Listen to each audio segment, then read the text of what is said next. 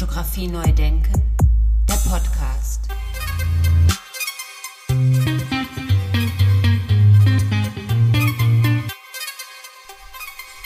Ja, herzlich willkommen zu meinem Podcast Fotografie neu denken. Mein Name ist Andy Scholz. Mein heutiger Gast ist jemand, der Interviews führt und sie schreibt oder Fotos dazu macht der also beide journalistischen Seiten sehr, sehr gut kennt. Ich grüße ganz herzlich nach Berlin und jetzt hier zu hören Markus C. Hurig. Hallo. Ja, grüß dich, Andy. Ich danke dir herzlich für den Anruf. Hallo. Ja, ich habe zu danken. Vielen Dank, Markus. Ähm, normalerweise sitzt du auf der anderen Seite, Seite als Chef vom Dienst beim Fokus Magazin und stellst die Fragen. ich habe also davor habe ich am allergrößten, am allermeisten Respekt. Ich finde Interviews führen wahnsinnig schwierig.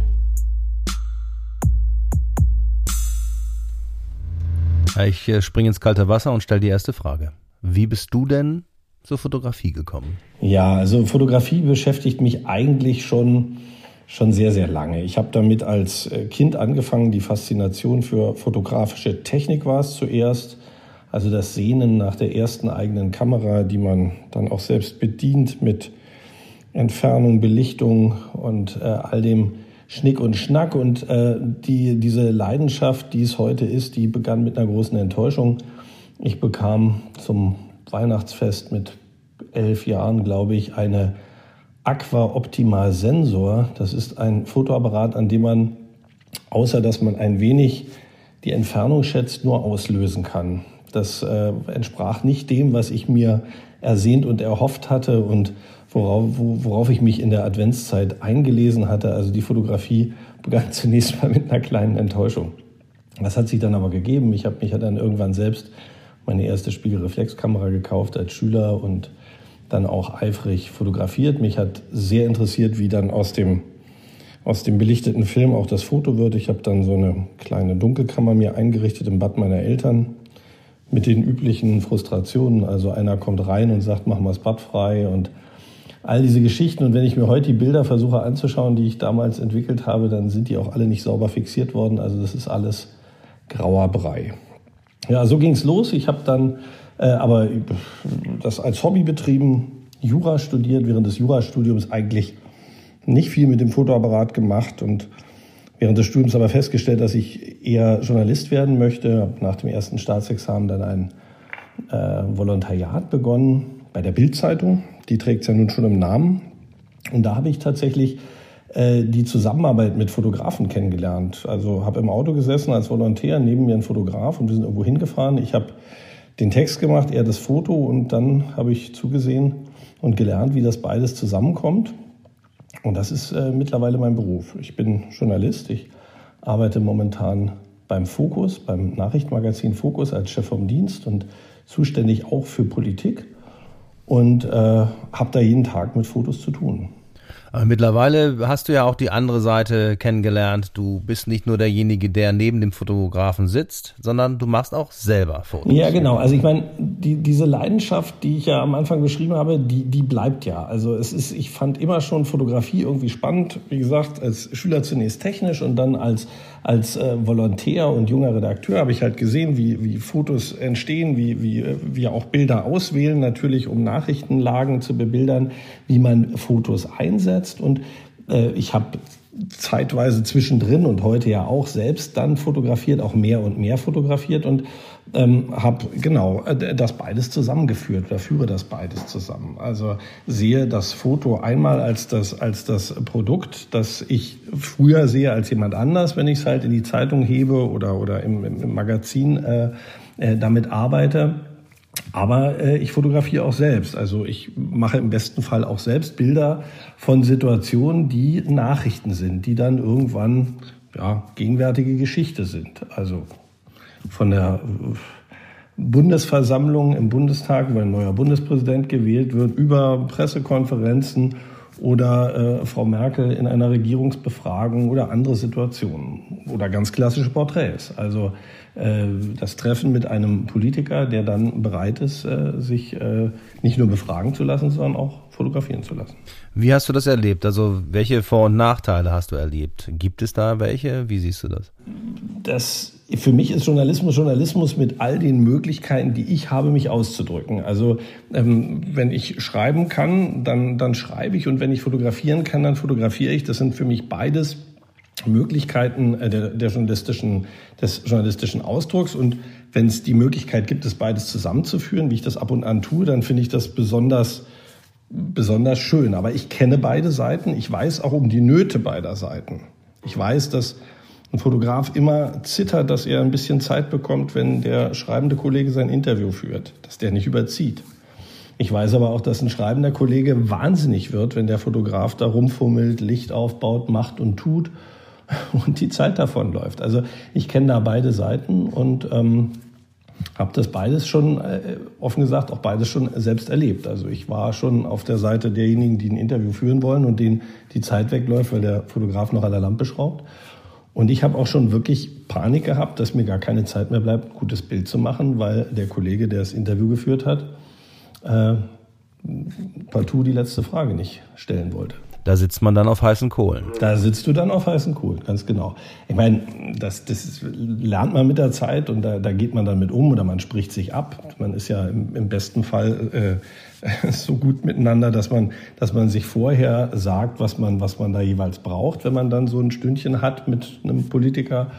Oder man spricht auch mit der anderen Seite, sagt denen, passt mal auf, wir wollen sowohl ein gutes Bild als auch ein ordentliches Interview. Also drängelt bitte nicht. Schaut nicht ständig auf die, auf die Uhr, liebe Ministeriumssprecher, sondern lasst uns die Zeit. Das ist halt auch eine Sache der Erfahrung. Das ist dann mit den Jahren irgendwann geht es besser. Wie ist das dann aufgeteilt? Also Journalist und, und schreibender und, und, und bildmachender Journalist, halbe halbe? Nee, oder? Nee, also in der Regel nicht. Du, du wirst sehr viel mehr Zeit brauchen, um ein vernünftiges Gespräch zu führen, als ein vernünftiges Bild zu machen. Aber ähm, das hängt natürlich auch vom Medium ab. Also bei der Tageszeitung wird dem äh, Fotografen mutmaßlich oder soweit ich es erlebt habe, auch bei der Tageszeitung weniger Zeit eingeräumt, als wenn da eine Magazinproduktion inklusive Titel geplant ist. Dann äh, sieht natürlich auch die Gegenseite, also wir müssen beiden journalistischen Ausdrucksformen äh, entsprechend Raum ein, einräumen, das ist doch klar. Gab es da auch mal Produktionen, wo du dann wenig bis nur ein paar Minuten Zeit hattest? Ja, ich habe äh, im vergangenen Jahr ähm, haben wir ein großes Interview mit äh, Markus Söder geführt für den Fokus in der, in der Staatskanzlei in äh, München. Und äh, das war ein Interview, das war auf, wirklich auf Marathonlänge angelegt mit über 200 Fragen. Das ist ein Format meines Kollegen Jörg Rohleder, das heißt von A bis Z. Und das funktioniert tatsächlich von A wie Angelschnur bis Z Zylinder. Also Fragen aus dem Leben äh, nicht äh, chronologisch, sondern alphabetisch sortiert und natürlich in, in, in journalistisch sinnvollen äh, Komplexen. Ganz spannendes äh, Format, das aber von dieser Anlage her die Zeit immer, immer bis zur allerletzten Sekunde ausbeult. Das ist auch logisch, weil der Befragte, dem sagt man zwar vorher, wir führen ein Interview von A bis Z, aber der staunt, wenn nach einer halben Stunde es heißt, so, jetzt Buchstabe F. Ja, und das ist, habe ich mit, mit äh, dem Kollegen, der sich dieses Interviewformat ausgedacht hat, schon vorher schon zweimal gemacht, mit, mit Reinhold Messner und äh, mit, mit äh, Roland Mack im Europapark. Das waren wirklich jedes Mal Marathonsitzungen und ich habe jedes Mal die Bilder dazu gemacht. Und mir war klar, das wird, äh, das wird Wahnsinn. Und da war es jetzt obendrein so üblicherweise, sage ich, pass auf, mach du erstmal das Interview und dann werde ich hinten dran noch Zeit irgendwie mir äh, Zeit ausbitten. Und das klappt, hat die Male davor auch irgendwie geklappt. Und in dem Fall kam Markus Söder in den Raum und sagte, so, lassen wir, lassen wir uns mal erst die Fotos machen. Und damit habe ich nicht gerechnet und damit hat äh, mein lieber Kollege auch nicht gerechnet, der nun wirklich dachte, er kann gleich mit A anfangen. Und ähm, das, äh, ohne dem bayerischen Ministerpräsidenten zu nahe treten zu wollen, äh, er hat sich wirklich nicht viel Zeit gegeben äh, und, und, und, und mir gelassen. Das waren wirklich die berühmten fünf Minuten.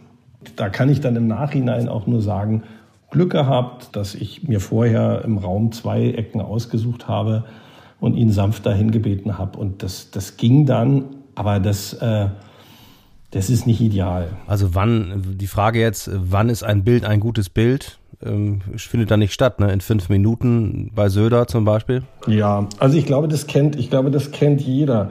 Also erstmal, um, um an den Söder anzuknüpfen, Äh, da ist dann in, in, in, fünf Minuten ist jedes Bild ein gutes Bild, was nicht verwackelt ist und wo, wo er die Augen auf hat. Aber, aber Spaß beiseite. Natürlich ist ein gutes Bild dann ein gutes Bild, wenn, wenn wir beide draufschauen und sagen, das ist aber ein gutes Bild. Ich glaube, so kann man es zusammenfassen. Und wenn das, wenn das nicht nur der Fotograf selbst macht, sondern auch der erste, der zweite und der dritte Betrachter. Und das hat dann natürlich mit dem Inhalt zu tun häufig auch mit der Prominenz der Figur. Ähm, das hat natürlich auch mit, mit der sauber umgesetzten Technik äh, zu tun und dem, dem richtig gesetzten Licht. Aber ähm, da streifen wir ja Bereiche von, von Ästhetik und ähm, Dinge, die auch, glaube ich, eine Rolle spielen, aber ähm, bei, bei dem nachrichtlichen Bild vielleicht nachrangig sind. Also ich glaube, auch wenn es platt klingt, das Foto ist gut, wenn es die Person äh, transportiert. Und zwar wahrscheinlich im besten Fall wirklich ehrlich wiedergibt, weder, weder klein macht noch heroisiert. Wobei auch das wiederum davon abhängt, wie ich mich der Figur näher und wie sich diese Figur mir oder der Gesellschaft vorher gegeben hat. Also ich finde es schwierig zu sagen. Einen eitlen Menschen, denke ich, eitel dargestellt zu sehen, wird man sagen, ja, das, das ist ein gutes Bild. Einen sehr bescheidenen Menschen in seiner ganzen Bescheidenheit zu sehen, wird man sagen, ja, trifft den Menschen. Aber vielleicht ist es auch mal interessant, einen eigentlich bescheidenen Menschen zu sehen, wie er, wie er sich größer macht, als er ist. Im Fall dieser, dieser ähm, der Porträts, mit denen ich es ja dann auch beruflich zu tun habe, ähm, ich kann es schlecht verbalisieren aber häufig sieht man das, auch wenn man, wenn man so auf dem, auf dem Tisch, auf dem Fototisch die verschiedenen Bilder liegen hat, die einem der Fotograf schickt und mit denen man dann eine Strecke baut. Da ist es sehr schnell eigentlich unter den Kollegen, die so zusammenstehen und sich die Bilder ansehen, Konsens, welches der Bilder eine große Aufmachung trägt, welches der Bilder ein eher kleines Bild ist, welches der Bilder vielleicht dann doch irgendwie zu verspielt ist. Also ich habe es eigentlich noch nicht erlebt, dass man sich nicht sehr schnell darauf einigt, dass A ein gutes Bild dabei ist oder was der liebe Gott äh, äh, häufig verhüten möchte, aber was auch schon passiert ist, äh, dass man sagt, oh nee, da müssen wir wohl ins Archiv gehen. Da ist jetzt ja gar kein Bild dabei, von dem wir glauben, dass es das, was wir damit so vorhaben, journalistisch, dass es das transportiert. Fotografie neu denken, der Podcast. Ja, wir sind ja eine Generation, kann man sagen. Äh, wir sind analog aufgewachsen, wir sind analog ausgebildet. Äh, wie hast du dann diesen Paradigmenwechsel erlebt? Äh, in Bezug auf mein, ähm, mein Verhältnis zur Fotografie ist es wirklich eigentlich eine, wie eine zweite Geburtsstunde gewesen, die, die Digitalisierung, weil ich das, was mich am Anfang so fasziniert hat und, und, und von dem ich gerade gesprochen habe, was aber auch ein Stück weit natürlich Ballast ist. Also die Idee ähm, von dem belichteten Film zum fertigen Foto durch die elterliche Dunkelkammer mit den Orwo-Filmen und dem, und dem Papier, das ich mir immer äh, in Ostberlin gekauft habe oder was mir die Ostverwandtschaft dann äh, geschickt hat, weil sie endlich ein Geschenk hatte für mich. War ja nicht so einfach. Ich habe in Westberlin gelebt und hatte viel Verwandtschaft im Osten. Die waren immer ganz selig, dass sie mir damit eine Freude machen konnten. Aber es ist ja doch ein relativ beschwerlicher Weg durch die Dunkelkammer zum Foto. Und das Ergebnis ist dann, also jedenfalls für äh, einen für einen äh, leidenschaftlichen Laien, wie ich das war, das ist dann auch dürftig. So und ähm, das äh, wäre wahrscheinlich, äh, abgesehen von, von Dia-Fotografie und den Sachen, die man dann so in der Drogerie entwickelt hat, wäre das wahrscheinlich auch irgendwie ausgeplätschert, nehme ich an, wenn nicht die Digitalisierung gekommen wäre und die Möglichkeit wirklich äh, das, das, das Ergebnis äh, und das Foto direkt zu sehen. Also ich hab, müsste jetzt nachdenken, im Jahr, ja um die Jahrtausendwende rum, glaube ich, die erste Digitalkamera gehabt ich glaube ja. Ja, kann sein. Und ähm, das war dann schon was anderes, muss ich sagen. Und da habe ich dann auch gemerkt, äh, man kann sich ja auch viel schneller selbst korrigieren. Man lernt ja auch viel schneller. Also man sieht ja auch, man wartet ja nicht eine Woche äh, fiebernd auf, den, auf, auf das Ergebnis in der Drogerie und schaut sich dann um, ob, ob irgendwie Nachbarn in der Nähe sind, die sehen, dass man dieses äh, Fototütchen ganz hinten wieder reinlegt und am liebsten vergessen würde, weil die Ergebnisse, die man da fotografiert hat, so schlecht waren, dass man eigentlich gar nicht bereit ist, Geld dafür auszugeben, dass die entwickelt und vergrößert wurden. Also das ist mir als Schüler bestimmt zwei, dreimal passiert. Das ist ein sehr schönes Bild, dass die neue Geburtsstunde begonnen hat, sozusagen, oder eine neue Geburt äh, mit dem Digitalen. Denn ähm, die Niederschwelligkeit war natürlich jetzt gegeben. Ne? Es ging viel schneller, man konnte sofort gucken, ähm, wie das Bild geworden ist. Total. Und, und, das, und, und das fällt auch zusammen. Und insofern habe ich vorhin auch gesagt, das ist auch so in meinem, meinem Leben so eine Zäsur. Es fällt auch zusammen mit meiner ersten Anstellung als Redakteur. Also ich habe ähm, äh, die journalistische Fotografie im Grunde als Digitalfotografie erlebt, von den, von den ersten Anfängen an. Also ich erinnere mich als Volontär an, den, an die Gerichtsverhandlung, äh, aus der ich berichtet habe, wo mein Kollege in der Gerichtskantine an sein, äh, das war glaube ich irgendwie so eine Minolta Dynax-Teil, mit einem Kabel ein Handy anschloss und sich an die, an die äh, an das Fenster der Gerichtskantine stellte und ich glaube, wir haben eine Viertelstunde gewartet, bis das Bild übertragen war in die Redaktion. Wir waren trotzdem wahnsinnig stolz, dass das so schnell geht. Dass man also nicht, wie ich es kurze Zeit vorher auch noch erlebt habe, ein Taxi rufen musste, die Filme ins Taxi schmeißen musste, die dann äh, in, in dem Fall, ich habe hab im Ruhrgebiet gelernt, durchs halbe Ruhrgebiet in die Redaktion gefahren wurde, wo äh, die, die Laborantin schon wusste, da kommen jetzt wichtige Filme, die dann innerhalb von einer halben Stunde entwickelt wurden. Äh, das war dann auf einmal weg. Also das ging alles viel, viel schneller. Und das habe ich unmittelbar mitbekommen und das hat mich irre fasziniert. Also äh, zu sehen, äh, dass man irgendwo dabei ist und dieses Bild ist dann auch sehr schnell in der Redaktion, das fand ich schon äh, sehr überzeugend. Und ich glaube, das fanden wir alle sehr überzeugend, ähm, äh, äh, als, als in New York die Türme zusammengestürzt sind. Ich glaube, das ist auch, wenn man so zurückblickt, das erste Mal, wo dann wirklich die Digitalfotografie die analoge Fotografie um Längen geschlagen hat und wo Bilder gedruckt wurden, äh, die äh, einfach analog noch gar nicht da waren. Und ähm, das ist ja, das liegt ja auch also im, im, im, im Anfang meiner, meiner äh, journalistischen Zeit. Und ich kann mich äh, als Redakteur nicht erinnern, dass wir Bilder verarbeitet hätten, außer für irgendwelche äh, längerfristigen Wochenendbeilagen oder so. Ich war bei der Tageszeitung, die nicht digital vorhanden waren. Also die wurden zum Teil dann noch digitalisiert, also Film digitalisiert, aber das war wirklich schon auf der Schwelle dazu, dass man im Grunde äh, mit einem Bild digital arbeitet. Digital da, wo man, wo es oft in der Zeitung entsteht, ja sowieso, also am Bildschirm. Aber dass dann auch mehr und mehr Kollegen, äh, Fotografen für unfassbare Summen äh, sich, sich Fotoapparate ähm, äh, gekauft haben, die dann digitale Bilder erzeugt haben. Und ich selbst bin eingestiegen, als das für, äh, für äh, Amateure auch äh, erschwinglich war. Also wahrscheinlich, ich glaube, weiß nicht, 2001 oder so, 2000. Ja, bei mir war es ein bisschen später, aber ich habe zu dem Zeitpunkt ja auch noch studiert und äh, habe dann irgendwie, weiß nicht, 2004, glaube ich, äh, mit der digitalen Fotografie angefangen. Ähm, ja, wie auch immer. Ähm, Hat es für dich jetzt nochmal so einen Wechsel gegeben? Stichwort Smartphone, Instagram etc. Ja, auf jeden Fall hat mit dem Smartphone eine ganz neue Zeit begonnen. Die Möglichkeit, in jeder Situation fotografieren zu können, die ist schon, die ist schon unglaublich. Und äh, das ist ja aus dem Alltag gar nicht mehr wegzudenken. Es gibt ja keinen Moment im Alltag, wo nicht irgendeiner ein Fotoapparat, also ein Smartphone zückt und den Moment festhält. Das ist auf jeden Fall nochmal ein, ein weiterer ja, Paradigmenwechsel, weiß ich nicht, Paradigmenwechsel ist so ein großes Wort, aber doch, da hat sich der Raum nochmal deutlich geweitet. Und äh, ich empfinde das aber nicht als unangenehm. Ich mache das selbst sehr gern. Ich finde, es gibt auch sehr gute Smartphone-Fotos. Die Smartphones lassen ja inzwischen auch eine ganze Menge zu. Und äh, ich äh, umgebe mich selbst viel mit diesen Bildern, bekomme ständig solche Bilder geschickt, verschicke auch ständig Bilder auf dem Smartphone. Ich bin bei Instagram, das nutze ich sehr gerne. Das ist für mich jeden Tag wie wie das Wandeln durch eine gewaltige Ausstellung mit merkwürdigen Ecken, aber auch mit wahnsinnig, wahnsinnig schönen Sachen. Und äh, das wäre, glaube ich, auch dieses Instagram wäre nicht denkbar, wenn wir es nicht alle irgendwie in der Tasche hätten.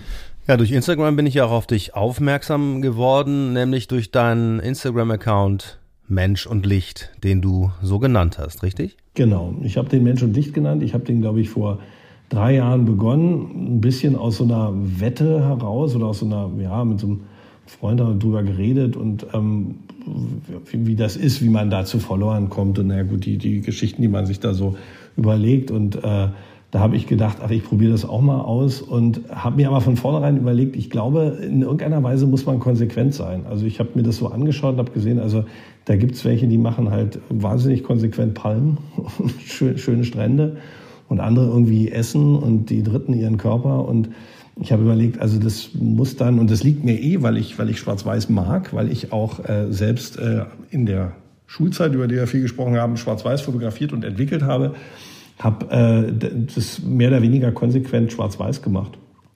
Und äh, ja, habe darüber unglaublich nette Menschen kennengelernt, unter anderem dich und auch andere und äh, empfinde das als eine echte Bereicherung und frage mich immer, was wohl das nächste Ding sein wird, weil mir meine 48 Jahre auch sagen, äh, die ich jetzt alt bin, das wird nicht von Dauer sein. Es gab schon so äh, viele schöne Dinge, mit denen man sich auch fotografisch die Zeit vertrieben hat. Ich habe mich auch mal bei Flickr umgetan, da wüsste ich gar nicht mehr, ob es das heute überhaupt noch gibt.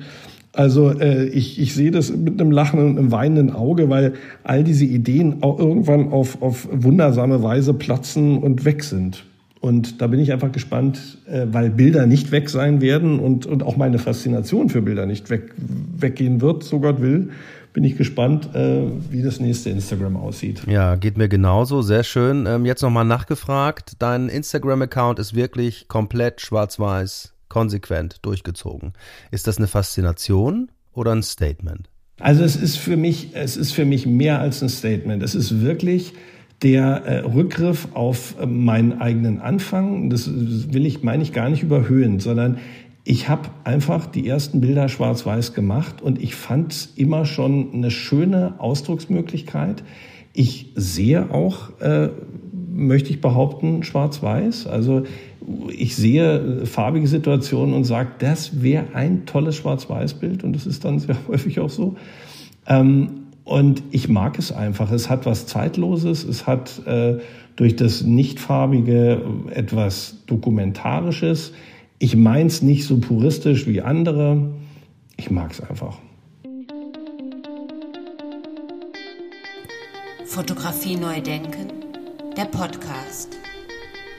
Na, mehr als 6000 Follower sprechen für sich, würde ich sagen. Jetzt gehen wir mal so ein bisschen in die Gedankenwelt rein.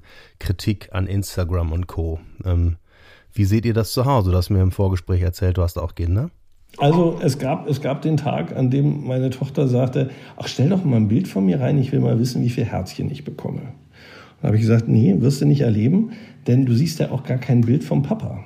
Also äh, ich will das nicht für äh, dich und mich. Wir können uns die Fotos, äh, können wir dem, dem, dem Opa schicken und der Oma und äh, deinen Freunden, aber dieses Instagram ist öffentlich.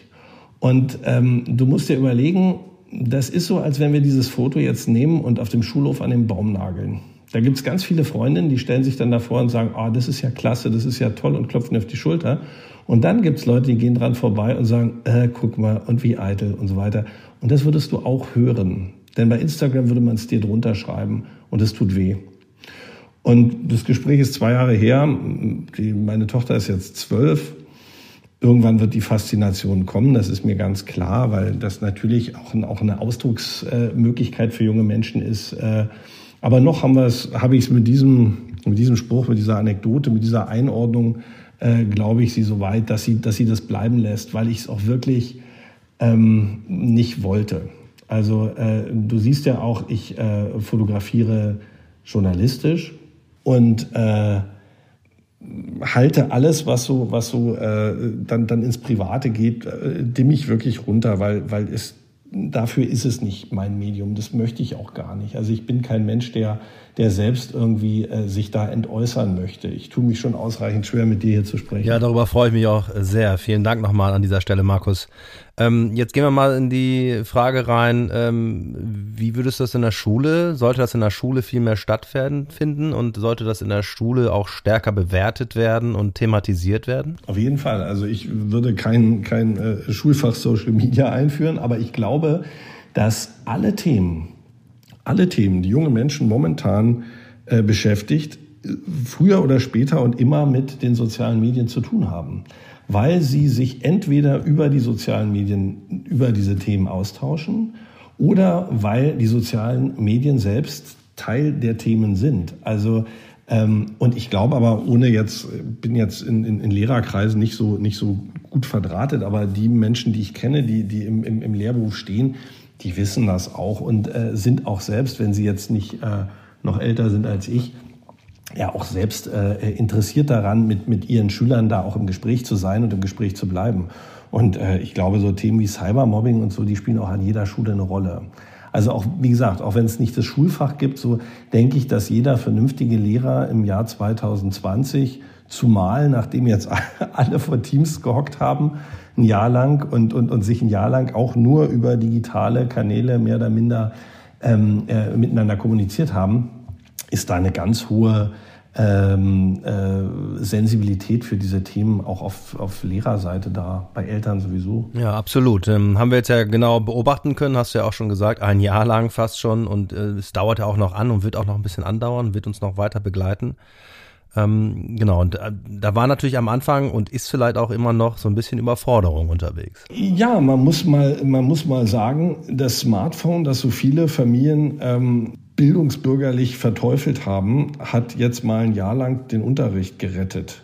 Ja, also äh, und gerettet natürlich nicht, weil es noch genug Kritik gibt, aber ähm, man muss schon sagen, das hat eine Aufwertung erfahren. Es ist halt nicht nur das Daddelgerät, sondern es ist im Zweifel auch wirklich der äh, die Verbindung zum, zum Klassenkamerad, zum Lehrer und zur Außenwelt. Also ich glaube, dass wir da allesamt äh, nach, diesem, nach diesen wirklich irren Monaten vielleicht auch anders auf unsere Devices schauen und ähm, ich merke das zumindest bei meinen Kindern, die auch gerne spielen äh, mit ihren Geräten.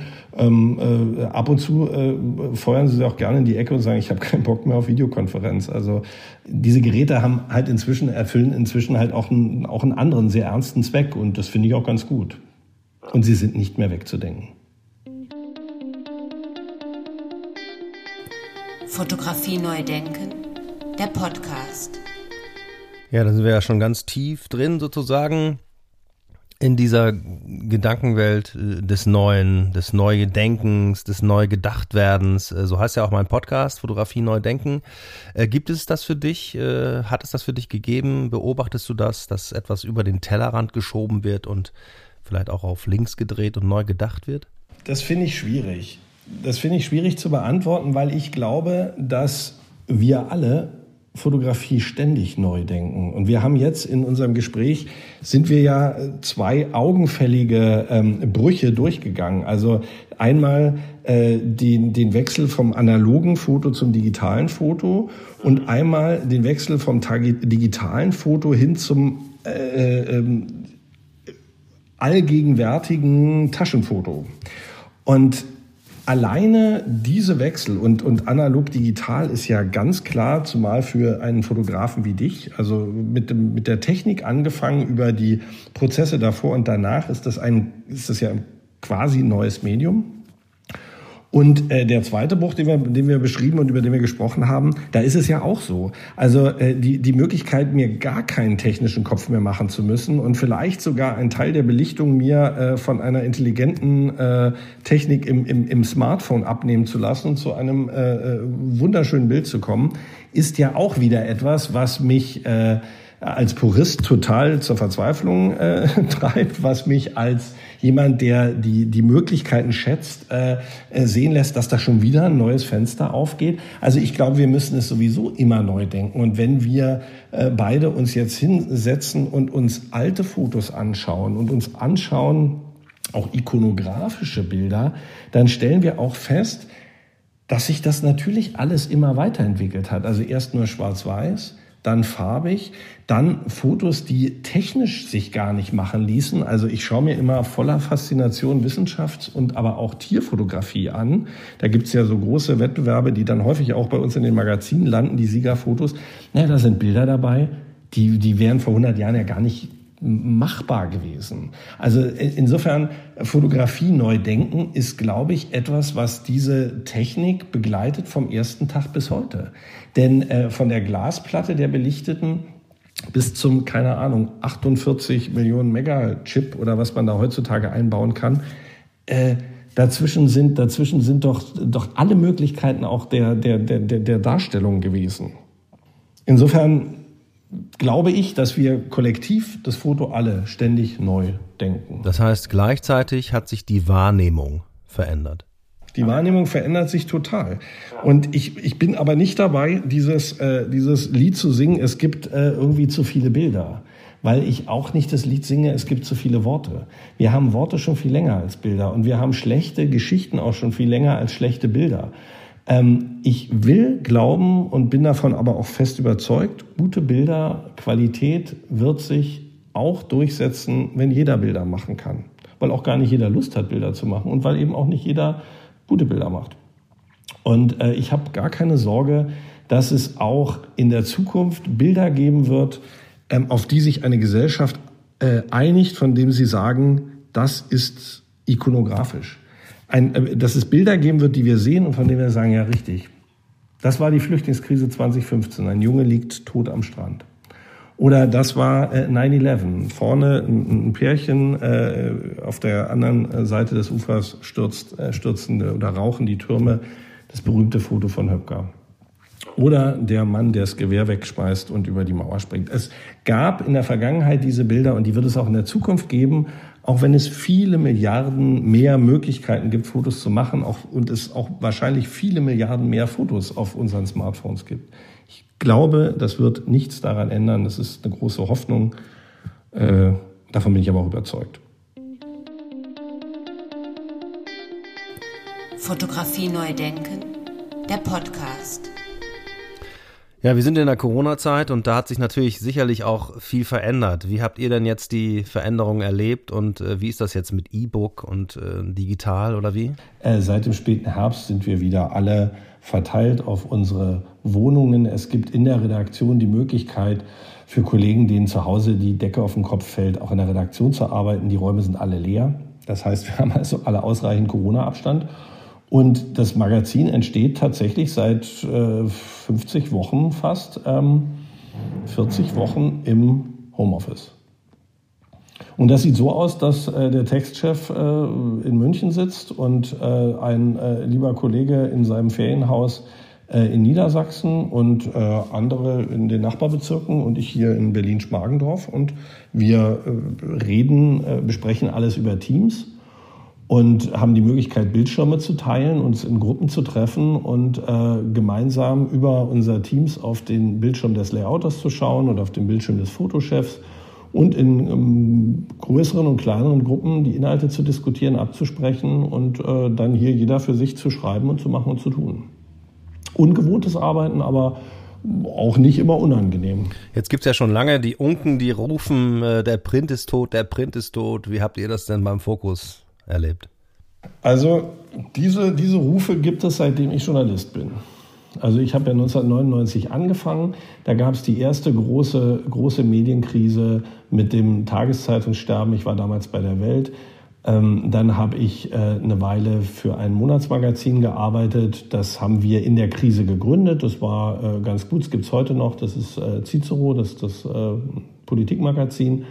Aber auch das war immer begleitet von, von äh, äh, Todesrufen und, und, und vorgeschriebenen Nachrufen. Und beim Fokus, äh, bei dem ich jetzt auch schon seit über zehn Jahren arbeite, ist es wie beim Stern und beim Spiegel auch. Die, die Auflagen äh, gehen, das kann man ja sehen, wenn man sich, wenn man sich die Auflagenentwicklung anschaut, die gehen kontinuierlich nach unten.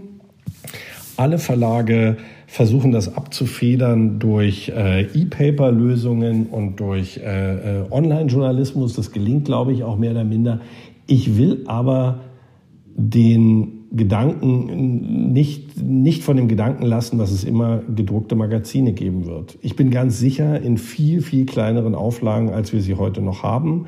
Mit sicher auch höherpreisig, aber vielleicht auch qualitativ nicht schlechter, sondern eher besser, weil äh, die Menschen, ähm, die Leser, die weniger werden, äh, davon bin ich überzeugt, aber das zu schätzen wissen, was sie da bekommen. Und ich merke immer wieder, wenn Leute, die Fokus online lesen, dann mal ein Magazin in die Hand bekommen und dann sagen, ja, das ist ja toll, da sind ja ganz andere Sachen drin, dass viele doch denken, dass äh, wenn sie irgendwie eine Medienmarke im Internet aufmachen und dann auch nicht bereit sind, irgendwie äh, hinter eine Bezahlschranke zu treten und da halt so drin rumlesen, dass sie denken, ja, und im Magazin wird wohl das Gleiche stehen. Das ist ja Gottlob nicht der Fall. Also wer sich für ein Magazin entscheidet, und da muss ich jetzt gar keine Werbung für einen Fokus machen, da können wir auch über den Stern oder den Spiegel reden, der äh, hat mit äh, einem Journalismus zu tun, der im, immer äh, tiefgründiger und besser häufig auch subjektiver und anders ist als das, was einem so im Internet äh, entgegenkommt, wenn man so die großen Portale ansteuert. Aber das ist ein Learning, dass viele junge äh, äh Menschen gar nicht mehr bereit sind zu gehen. Also auch das hat natürlich dann mit Medienerziehung zu tun. Also auch deshalb bestehe ich auch darauf, dass meine Kinder, die müssen jetzt nicht die Zeitschrift ihres Vaters lesen, aber dass die auch mal am Kiosk sich umtun und dass sie eine Tageszeitung, die wir haben, auch lesen und zumindest reinschauen und ein Gefühl dafür entwickeln. Weil ich glaube, dass die Dinge, die man nicht kennt, die wird man, also zumindest was dieses analoge bedruckte Papier angeht, da wird es dann auch schwer. Ja?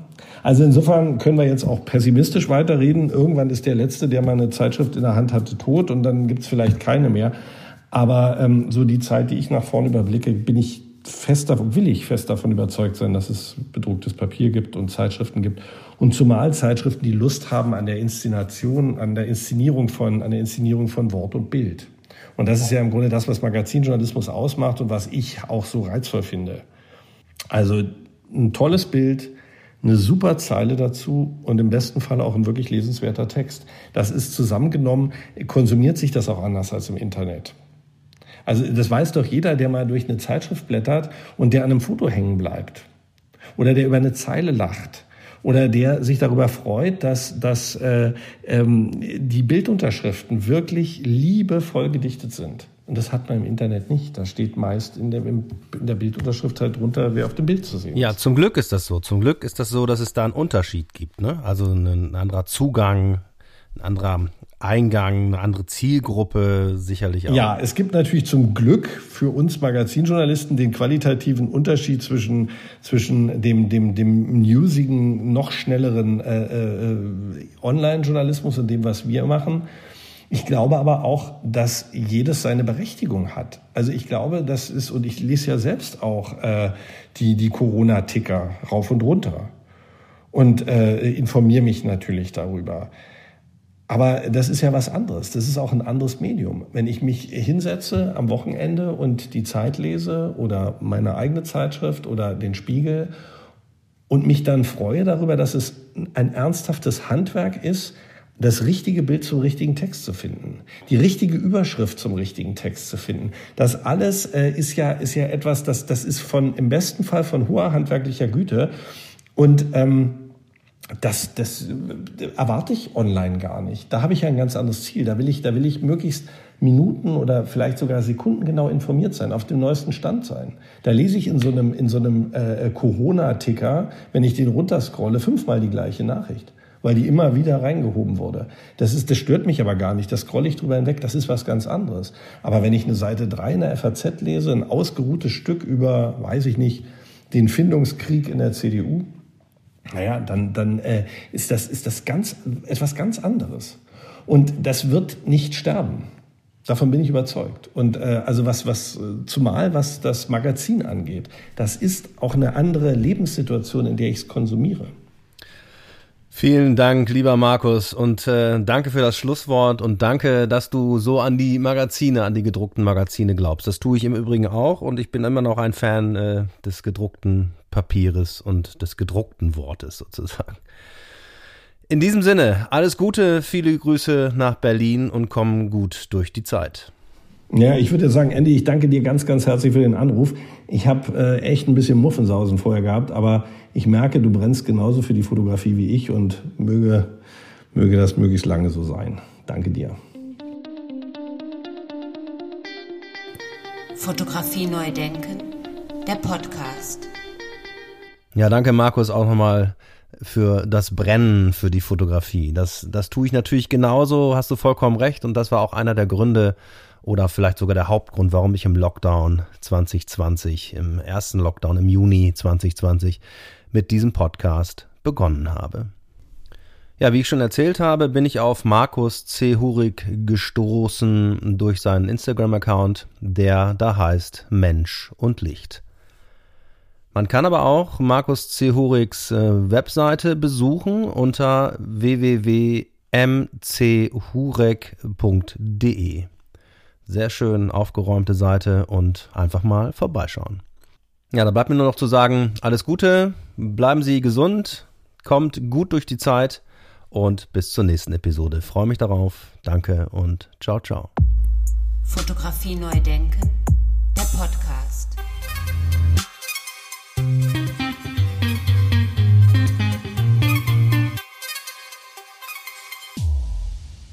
Eine Produktion von Studio Andy Scholz